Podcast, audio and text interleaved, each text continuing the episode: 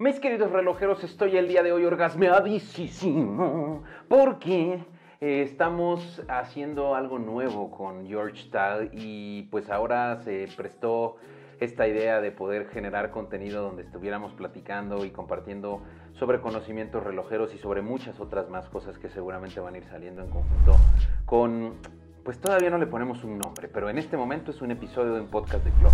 Vayan al canal de George si quieren ir a ver el video completo, que más o menos son unos 30 minutos. O bien, también en la descripción les dejamos el link hacia el podcast, el episodio del podcast del que también es completo y donde hablamos de absolutamente de todo de Canelo Álvarez, de su colección, hablamos de Rolex, hablamos de temas que tienen que ver con incluso situaciones de por qué hay unas marcas que nos gustan más que otras y etcétera, etcétera, etcétera. Güey, ¿viste la manera tan intensa de empezar esta conferencia de prensa de Canelo, güey?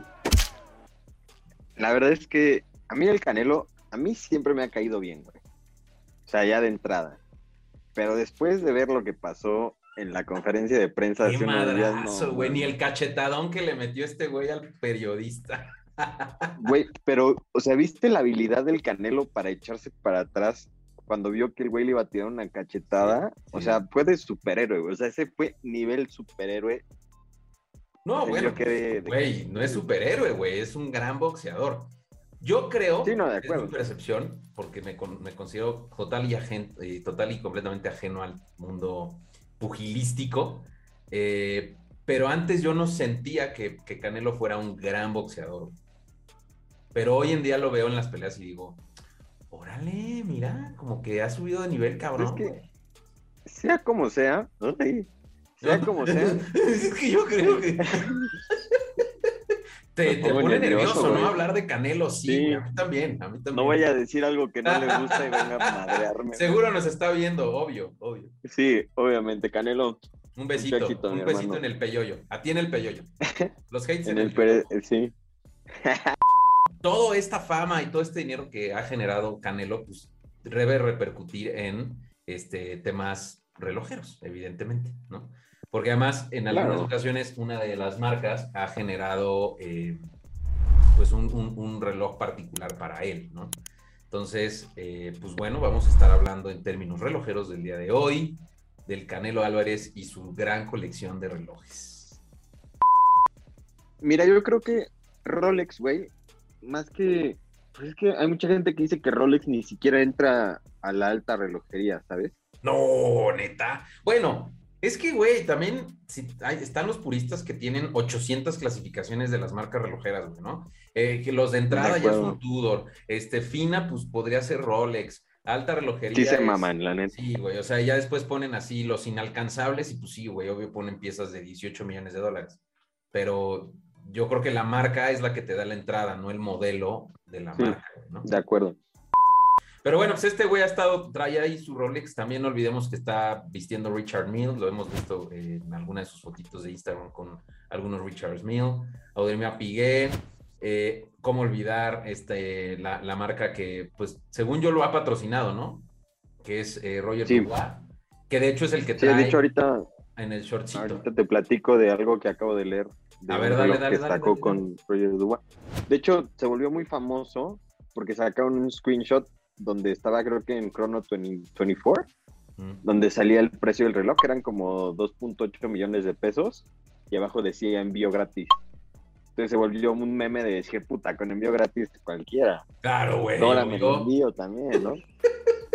Pero el Canelo sacó ese, creo que es un Excalibur Tourbillon de oro rosa.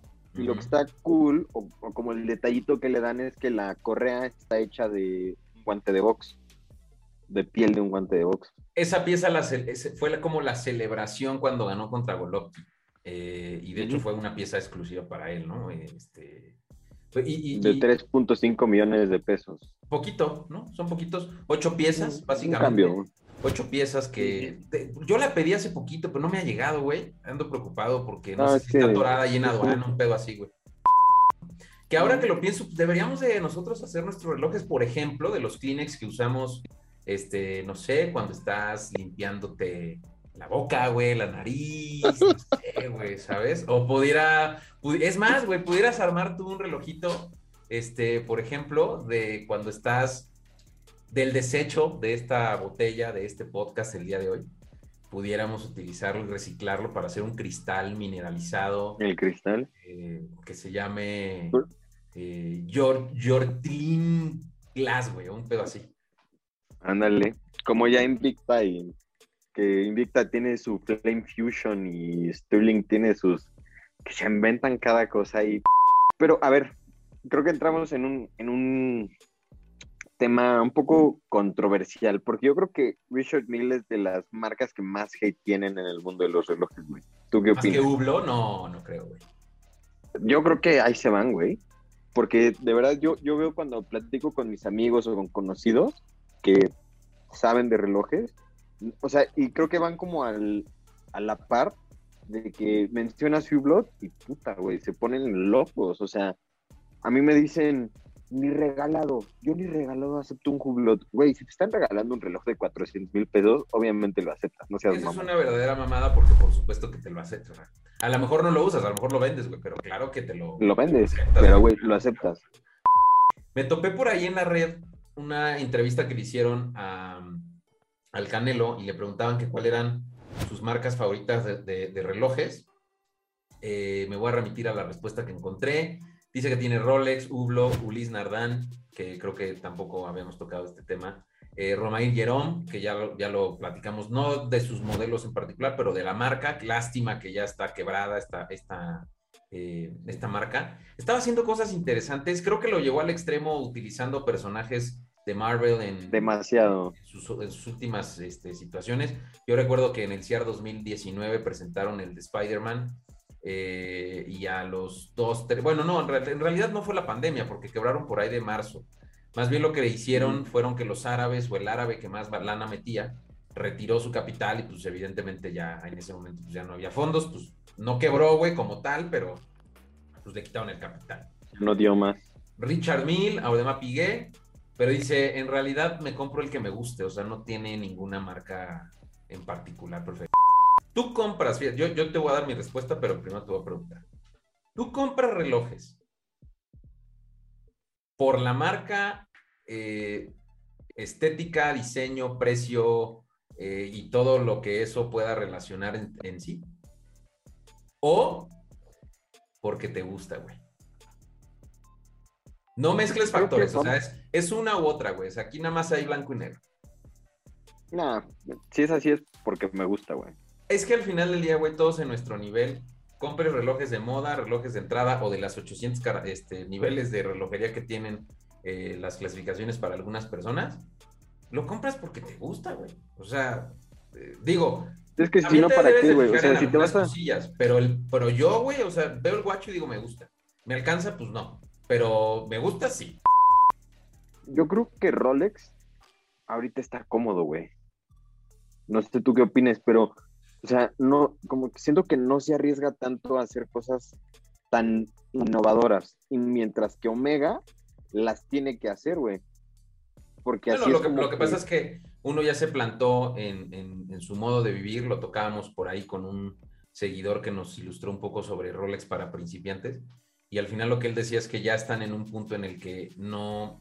Yo creo que si cambian, pierde el valor la marca, güey. Como que no se quieren atrever a irse más para allá.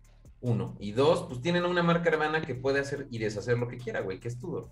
Entonces creo que también ahí pueden desfogar lo que quieran, güey. A mí Tudor también es de mis marcas favoritas. Este, este Tudor fue la Goseli HD que me estúpidamente me enamoré de la marca. Eh, pero sí, coincido, güey. Ahora, yo creo, siguiendo hablando nada más del Canelo para cerrar, güey. O sea, estoy, estoy viendo porque quise ver qué otro Rolex tiene Canelo. Y, y Canelo tiene otro, o tiene un Submarine Date y tiene el que te decía, que era el, Skype, este, Beller, güey, que al final del día trae dos en su colección de lo que públicamente se conoce. Eh, y ahora también, para echarle flores a Rolex, güey, el Sky Dweller es un relojazo que tiene una tecnología increíble. No sé si has visto cómo se le cambia la hora y la fecha y todo. No es con la corona. O sea, tú sacas la corona y tienes que moverle el bisel. El bisel se mueve y con eso vas ajustando la fecha y la hora y todo eso. Ay, perro. Eso está lindo, güey. Es una tecnología muy, muy, para mí es muy impresionante. Relojeros, fue, esto fue todo. Yo soy H. Tolini. No te olvides suscribir. Si te gustó, déjanos tus comentarios. Si tienes alguna idea adicional, déjalo en los comentarios. Pero no olvides suscribirte.